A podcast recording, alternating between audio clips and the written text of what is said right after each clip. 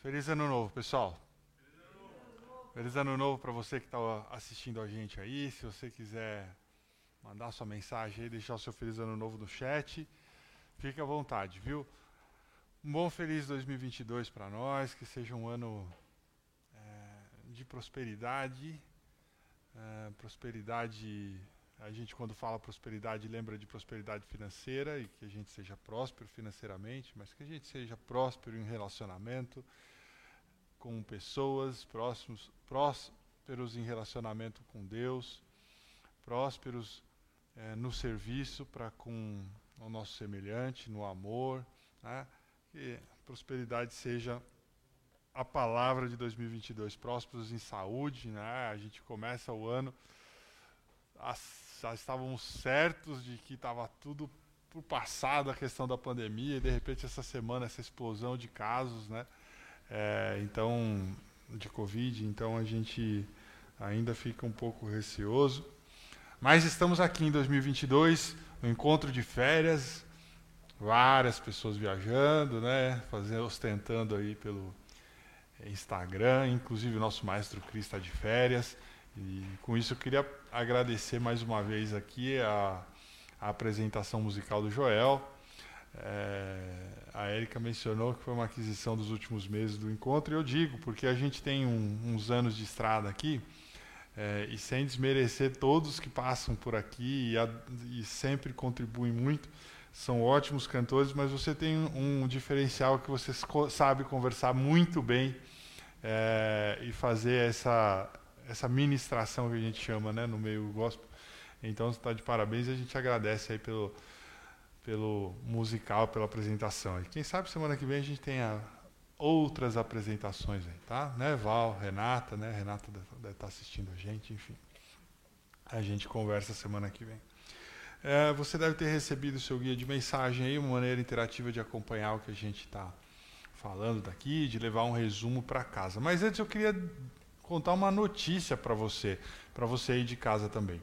Hoje, é, pela manhã, iniciou aqui no prédio do encontro, na casa do encontro, a, a primeira reunião de uma comunidade chamada Comunidade Raízes.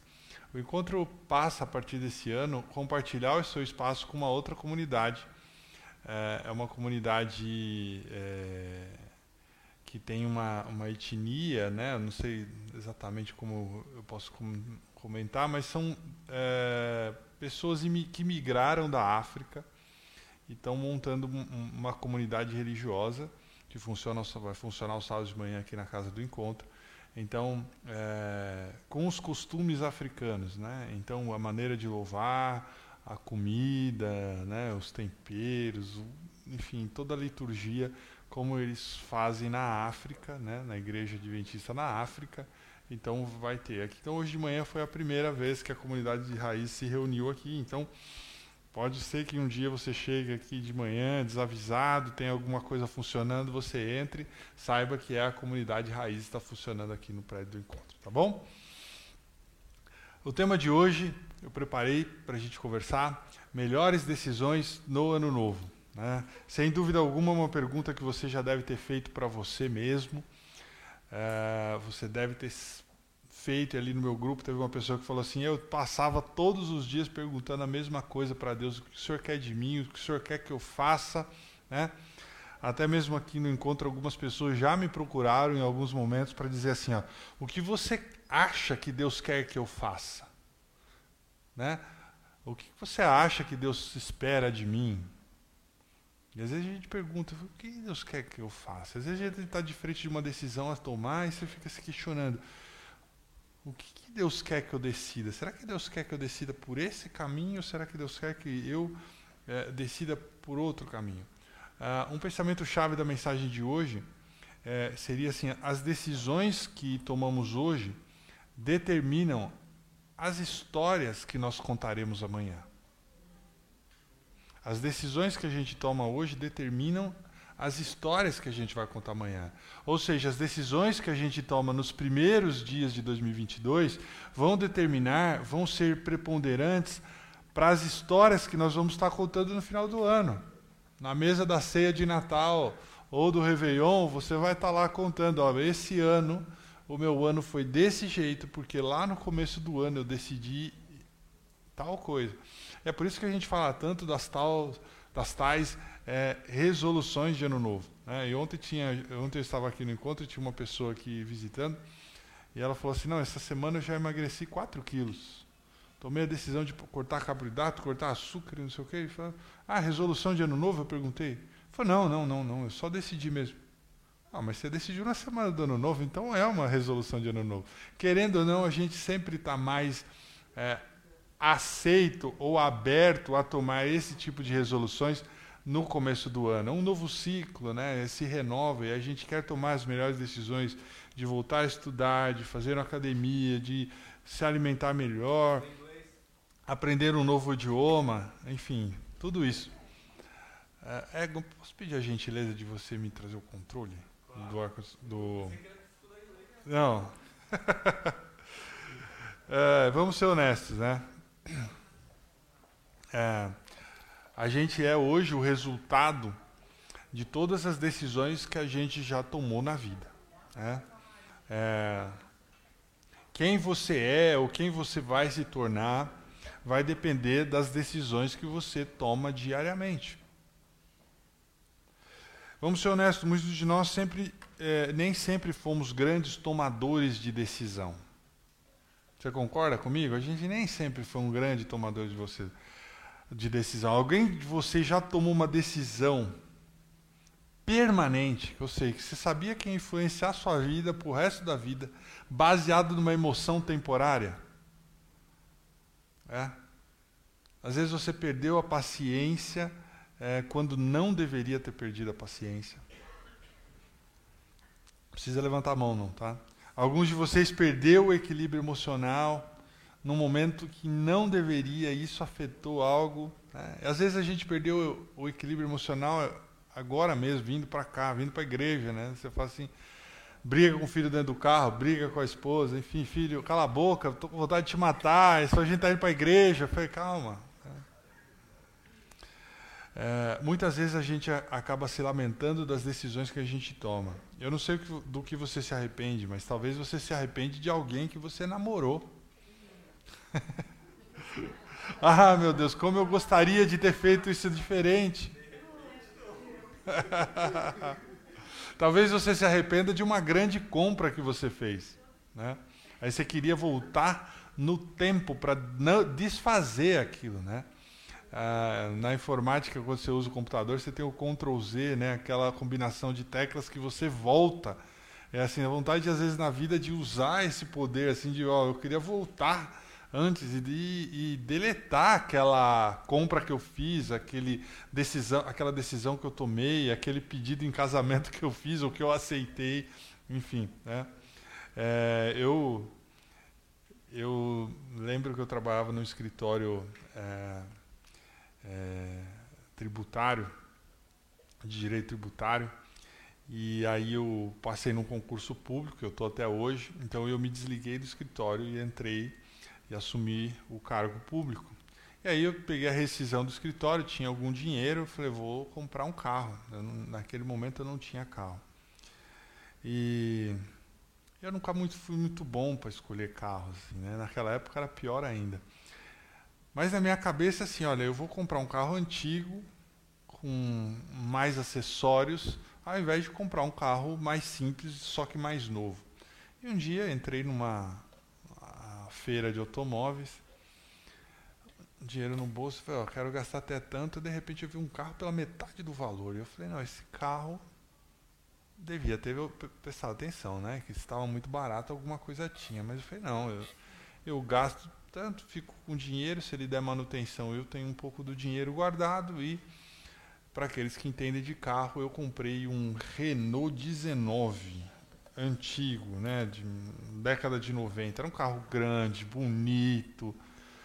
Mas os primeiros carros franceses, eu vou te falar, viu? Por mais que eu soubesse da fama, eu achava que eu não ia ser premiado, mas eu fui.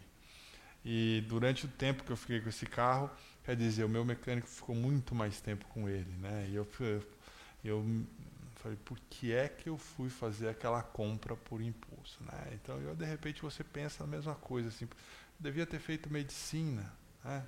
Aí fiz secretariado executivo, agora não arrumo emprego. É, eu devia ter estudado outra coisa, a vida de solteiro estava tão boa, por que, que eu fui me casar, né? Enfim, às vezes você se arrepende de algumas coisas. Mas alguns de vocês, agora mesmo no começo do ano, têm decisões importantes a tomar, falando sério agora.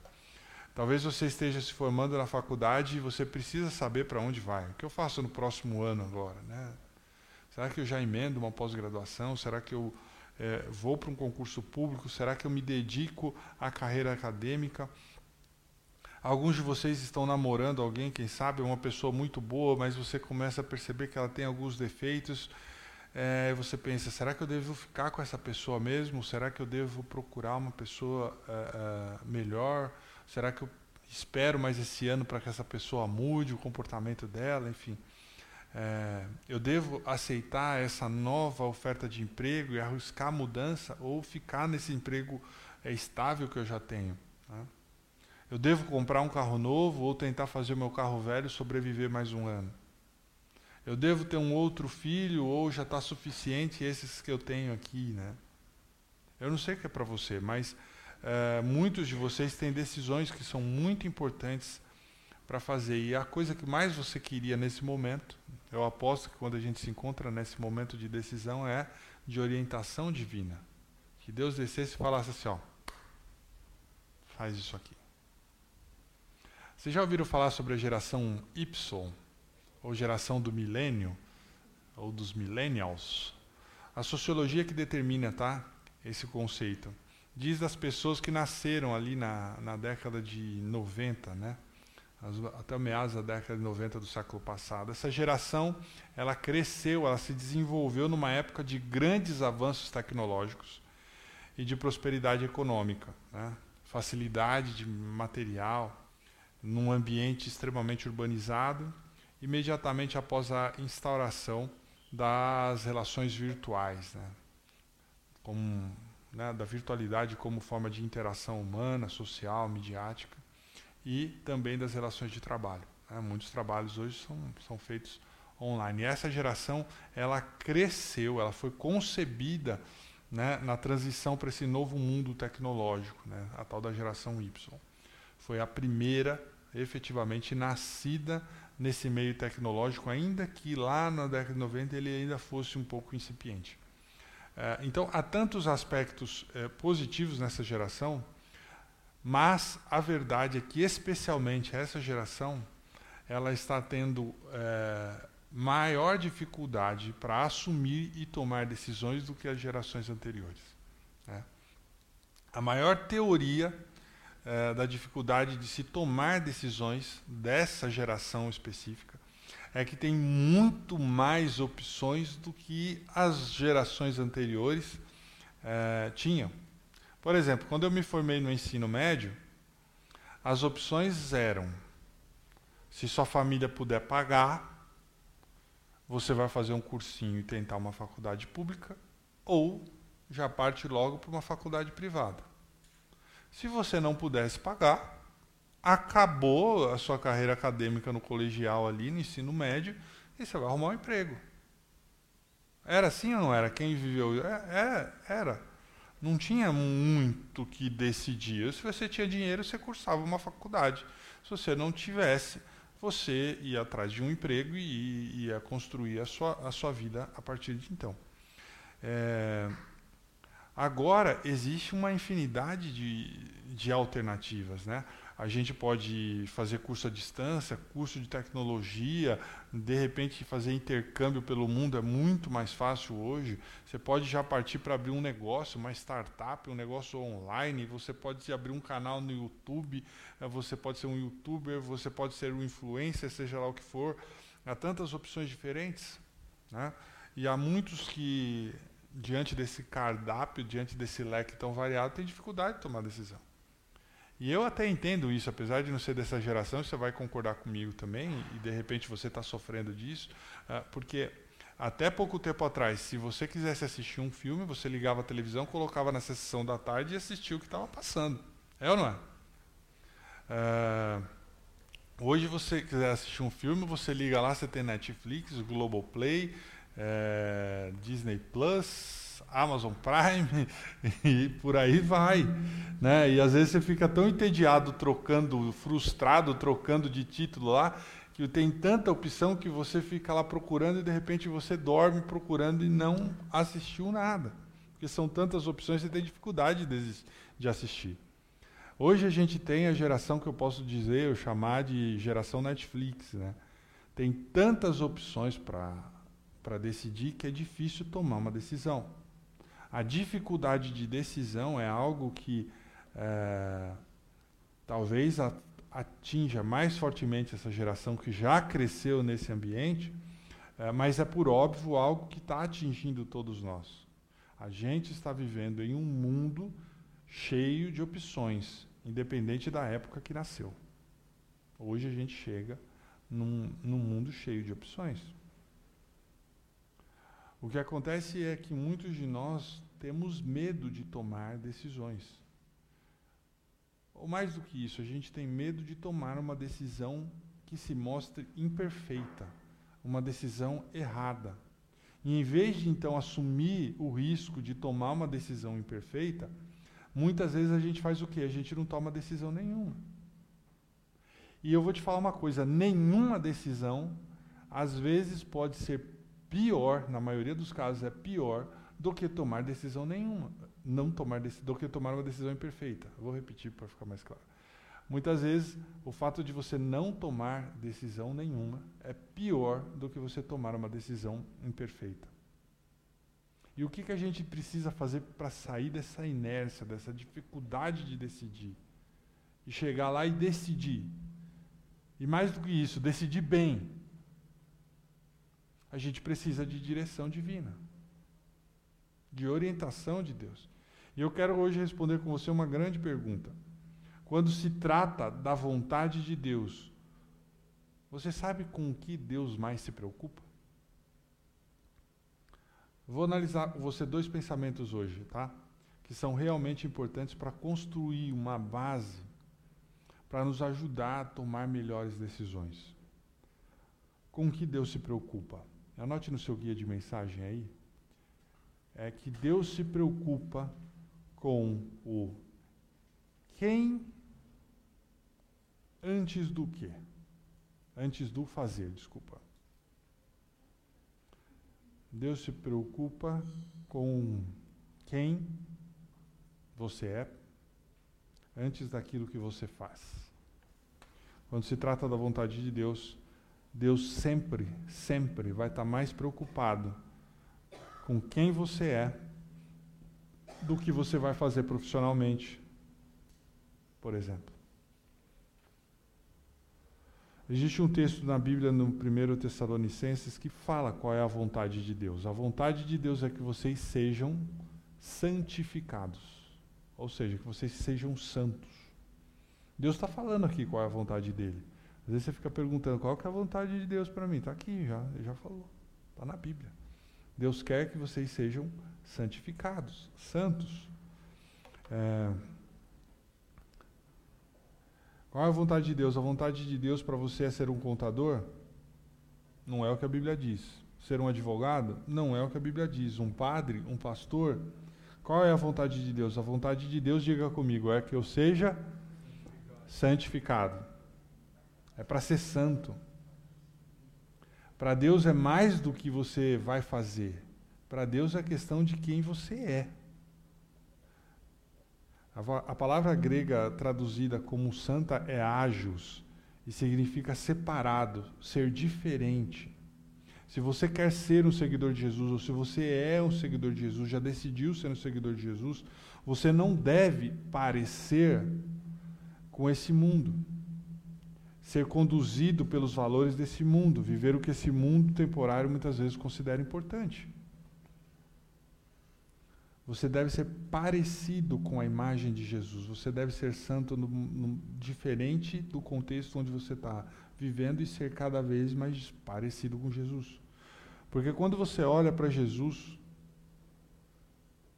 e olha quando ele viveu, os relatos de quando ele viveu, dificilmente ou ele nunca falou da carreira das pessoas. Ele nunca falou da atividade profissional das pessoas. Ele falou assim: Olha, hoje eu estou te salvando aqui para você ser um grande advogado, um médico, um dentista, um motorista, um pescador, enfim. Do que Jesus fala?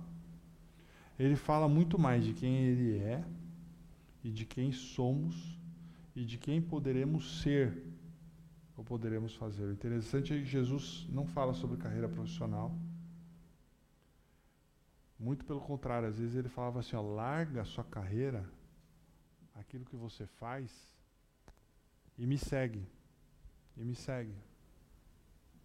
Porque quem você é é mais importante do que você faz.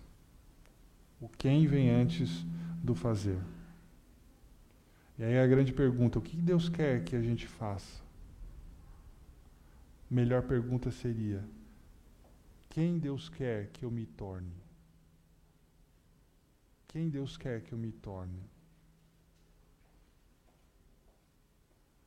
Eu não sei vocês, teve um episódio no Brasil, é, no governo Temer. Foi nomeado como ministra do Trabalho uma mulher chamada Cristiane Brasil. Eu lembro disso, para mim foi muito. É, quando estava fazendo essa mensagem, lembrei desse caso. E ela era. Foi nomeada ministra do Trabalho, e assim que foi nomeada, a imprensa levantou que ela tinha várias condenações trabalhistas. Ou seja, a ministra do Trabalho não cumpria as normas de trabalho nas suas empresas.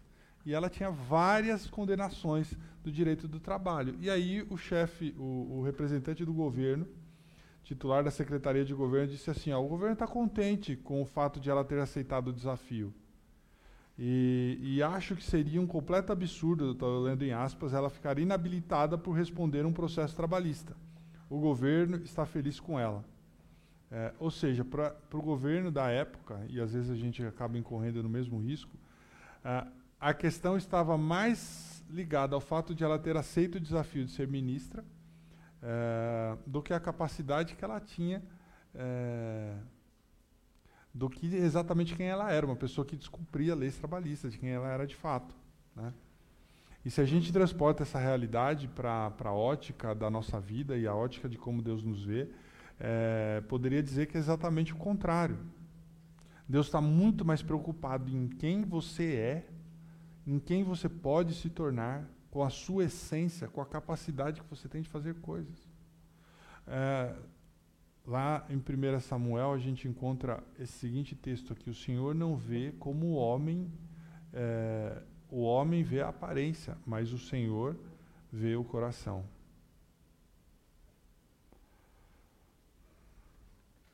Na história do encontro, possivelmente no rodízio que a gente faça aqui, eu seja a pessoa que mais tenha falado aos sábados à tarde aqui. É, se eu consigo, em algumas vezes aqui, fazer com que você pare para pensar e traga algum conteúdo relevante, espiritual, te faça refletir, mas se eu saio daqui eu bato na minha esposa, eu não estou praticando a vontade de Deus, certo?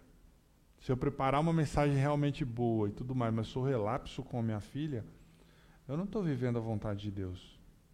É, se eu sou um professo seguidor de Jesus, mas eu não pago as minhas contas, se deliberadamente eu sou irresponsável com dinheiro, eu não cumpro as minhas responsabilidades, eu não estou fazendo a vontade de Deus.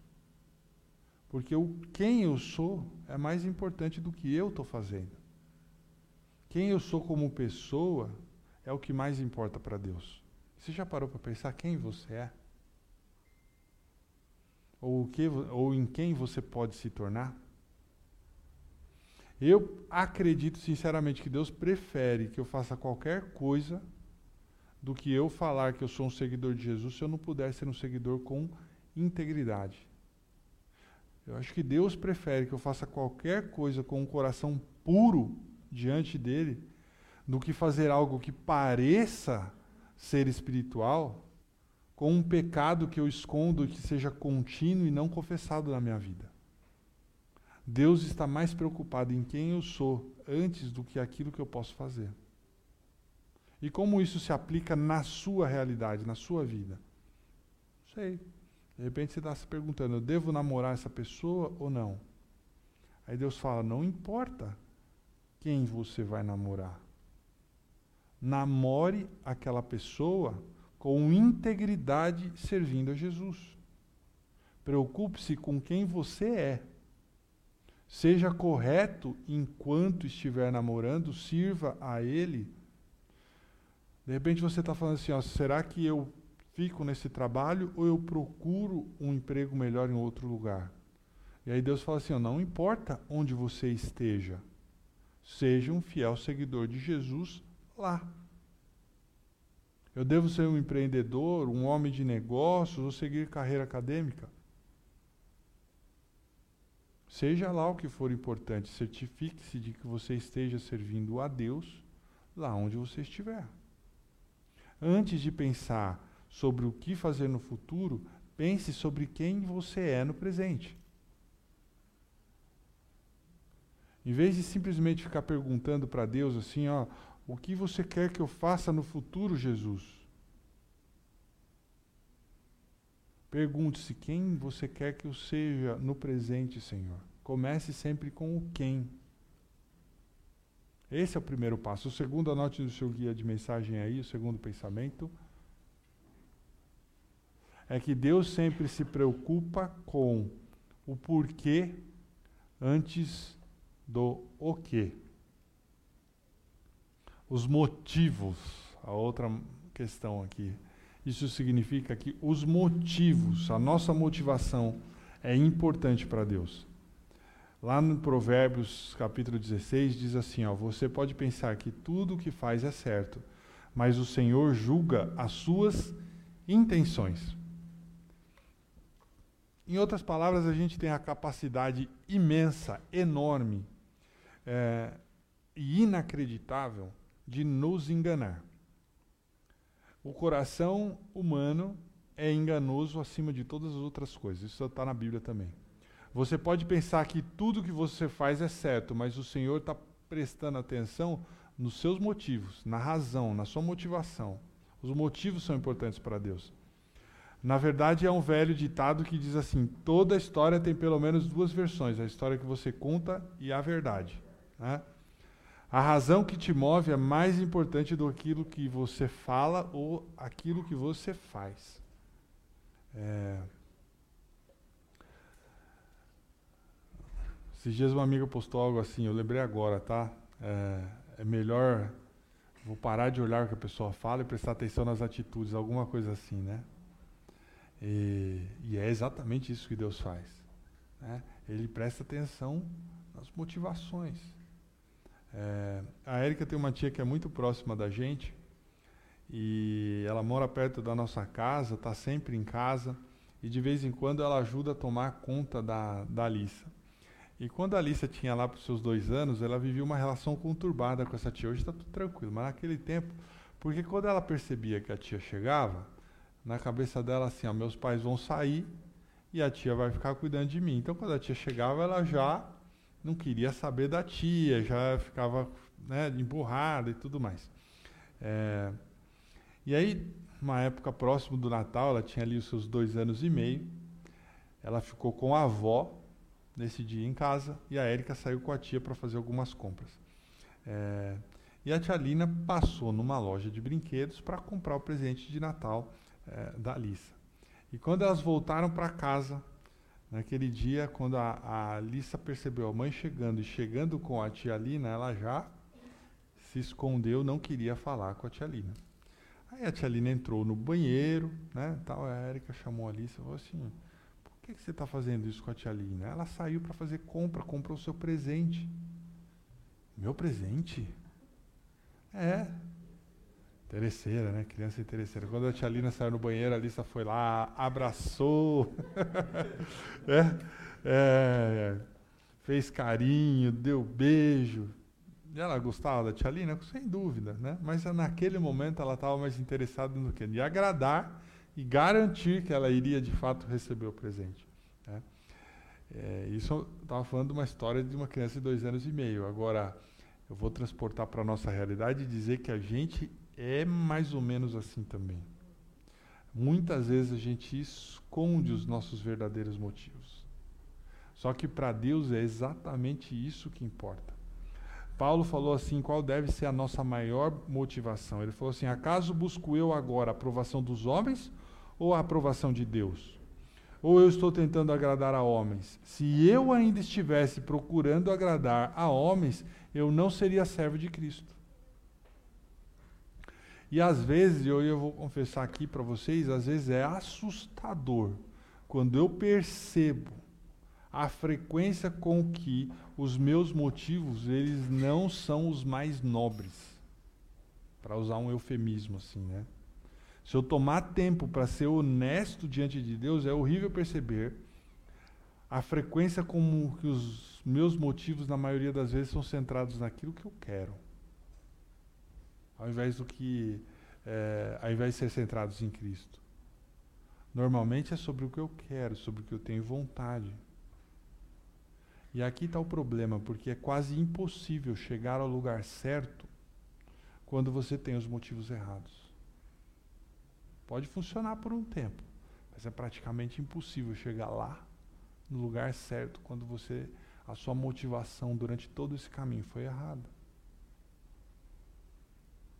Seu motivo errado, as razões erradas.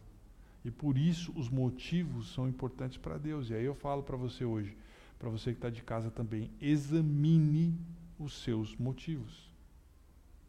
Qual é a vontade de Deus? O que Deus realmente quer que eu faça? Você vai comprar o carro? Ok, mas por quê? Por que você está comprando o carro? Porque realmente você precisa e tem dinheiro para pagar? Ou você está tentando se afirmar e comprando algo que não pode pagar? Se você elogia alguém, você está sendo sincero? Ou porque você realmente só quer que aquelas pessoas gostem de você? Pense melhor sobre você, te dê preferência.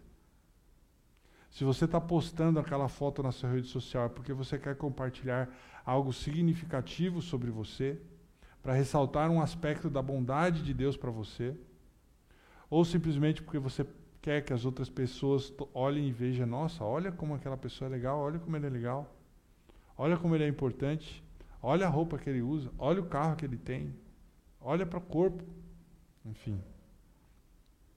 Falando sério, qual é o motivo por trás das coisas que você faz? O que vem antes, o porquê vem antes do que? Paulo falou isso com muita força, né?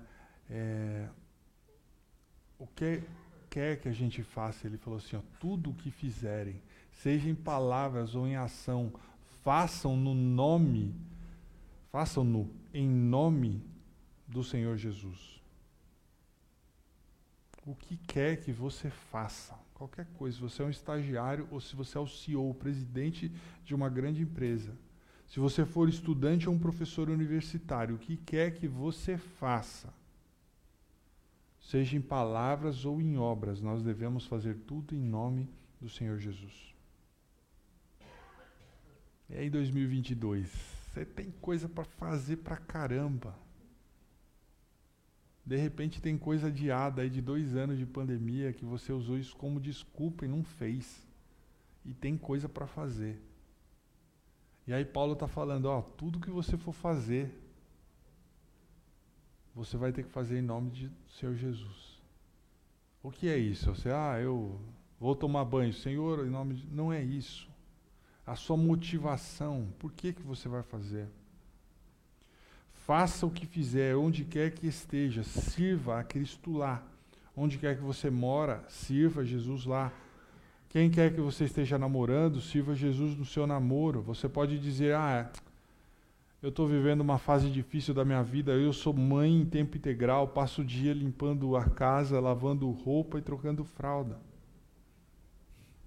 Lave a roupa, troque a fralda, limpe a casa. Em nome do Senhor Jesus. Por quê? Porque você ama a sua família, faz por amor dos seus filhos.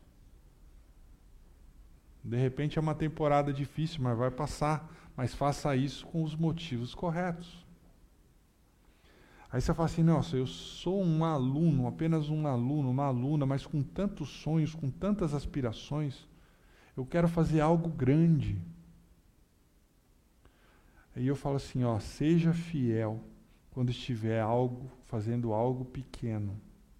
Muito antes de querer ou esperar ou ter a oportunidade de fazer algo grande.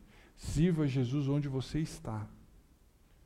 De repente o seu sonho é assim, olha, eu quero ser missionário no exterior, offshore, além das fronteiras. Aí eu falo assim, ó, seja missionário na sua sala de aula, no seu condomínio. Seja fiel onde você está. E se aí se for o caso de um dia você cruzar fronteiras, tudo bem. Não há nenhum problema nisso, muito pelo contrário, é louvável.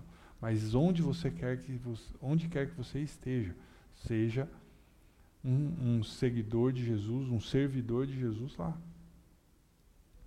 Em vez de você perguntar, Deus, qual é a grande coisa que você tem para mim lá fora?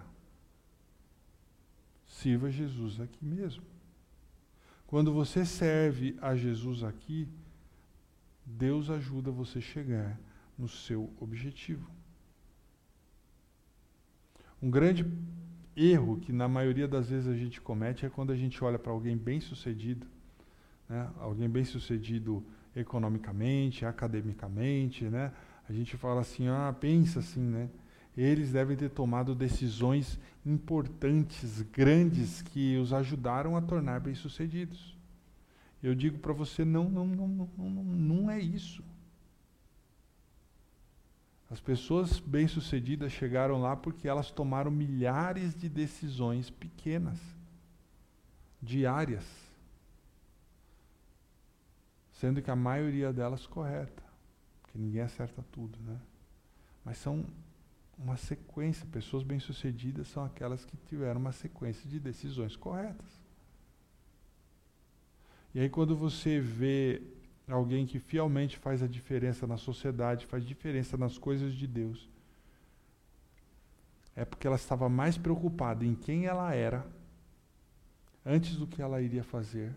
E ela estava mais preocupada em fazer as coisas pelos motivos certos, estava mais preocupada em agradar a Deus do que simplesmente fazer as outras coisas para impressionar as outras pessoas, para agradar as outras pessoas ou para agradar o desejo dela mesma. E eu queria dizer para você que o nosso maior desejo, o nosso maior exemplo, sem dúvida nenhuma, o nosso maior modelo é Jesus. Eu quero convidar você para esse ano de 2022 refletir mais sobre Jesus. Refletir mais sobre Wesley, mas no que? Jesus era um, um andarilho, ia de cidade em cidade. Eu não estou afim de fazer isso. Eu falei, não é isso que eu estou falando.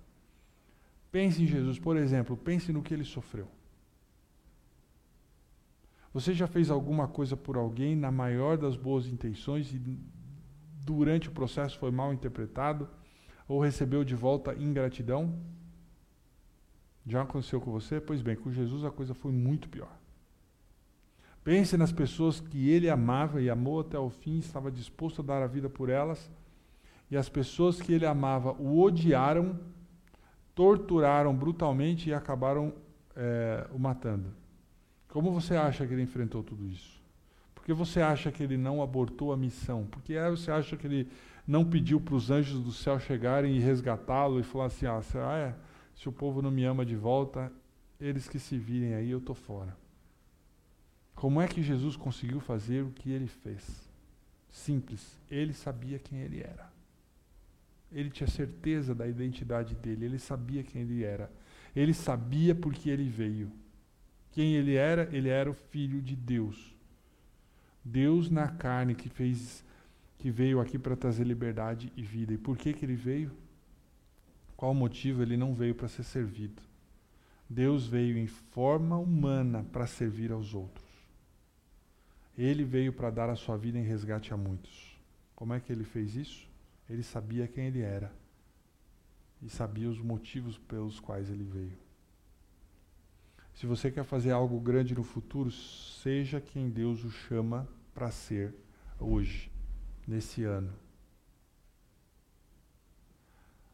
Não tá fique preocupado como é que você vai terminar o 2022. Se preocupe com o que você vai fazer hoje. Quando sair daqui. Amanhã. Eu quero fazer algo grande para Deus. Beleza. Mas faça algo pequeno hoje. Porque quando você é fiel no pouco, adivinha. Deus vai confiando a você a coisas sempre maiores, até você chegar no grande, no muito. Saiba quem você é. Você é um filho de Deus e Deus te chamou para ser santo. E qualquer coisa que você fizer, faça sempre pelos motivos corretos para a honra e glória de Deus. Eu quero terminar com um texto, lendo o último texto é, para você hoje. Deixando como um lembrete para você aqui, para você tomar as melhores decisões. Fazemos planos para a nossa vida, mas é o Senhor quem orienta os nossos passos.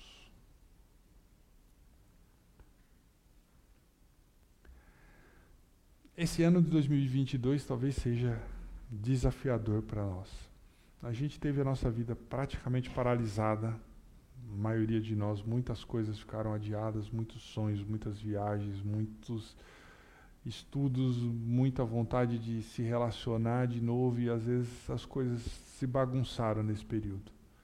É, de repente você tinha vontade de começar um novo ministério na igreja, não pôde uh, fazer um serviço para ajudar outras pessoas e isso era praticamente impossível. Enfim, eu não sei o que é para você. Mas eu sei que a vida começou a andar, o ritmo começou a ficar mais intenso. E o 2022 se mostra um ano é, desafiador. Desafiador. A gente tem muitas decisões para tomar. E algumas delas são difíceis, coisas que a gente tem que fazer, coisas que a gente precisa deixar de fazer. E você precisa de orientação divina. E Ele está disposto a orientar os seus passos nesse ano. Quando você se preocupa com quem? Quando você se preocupa com quem você é, quando você se preocupa em se tornar mais parecido de Jesus, você não tem que se preocupar com o futuro. Porque passo a passo, se você estiver junto com Ele, fazendo a vontade de dele, dele, Jesus vai te levar lá para aquele futuro fazendo o que é correto. Quando você se preocupa com o porquê, com o porquê você faz as coisas, qual é a sua motivação, Deus ajudará você a escolher corretamente. Deus ajudará você a escolher corretamente. Quer tomar me melhores decisões? Preocupe-se com quem você é e tenha os motivos corretos. Posso orar por você? Vamos orar? Feche seus olhos, Pai querido. A gente está feliz, muito agradecido, porque estamos diante de um novo ano, sabendo que o Senhor está ao nosso lado, oferecendo a sua onisciência para que a gente possa tomar as nossas melhores decisões. E que antes de escolhermos o que formos fazer, que queremos nos tornar, a gente possa saber quem a gente é, ter consciência da nossa identidade e que sempre que for escolher alguma coisa, fazer pelos motivos corretos. Então a gente pede mesmo sabedoria do Teu Santo Espírito junto da gente para tomar as melhores decisões esse ano. Queremos ser bem-sucedidos nesse ano em todos os aspectos da nossa vida, sejam eles espirituais, financeiros, profissionais, de relacionamentos. A gente quer é, sucesso.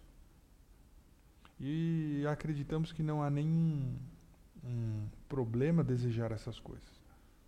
Mas que a gente possa se lembrar de que escolher primeiro estar ao seu lado. E sabemos que o Senhor é capaz e promete acrescentar todas as outras coisas. Então que nesse ano que se apresenta a nós, que nós possamos ter de fato um relacionamento mais íntimo e próximo contigo. Ajuda-nos, ajuda-nos como indivíduos, ajuda-nos essa comunidade, que a gente possa cumprir o propósito para qual ela existe, para influenciar pessoas e apresentar o teu amor a elas.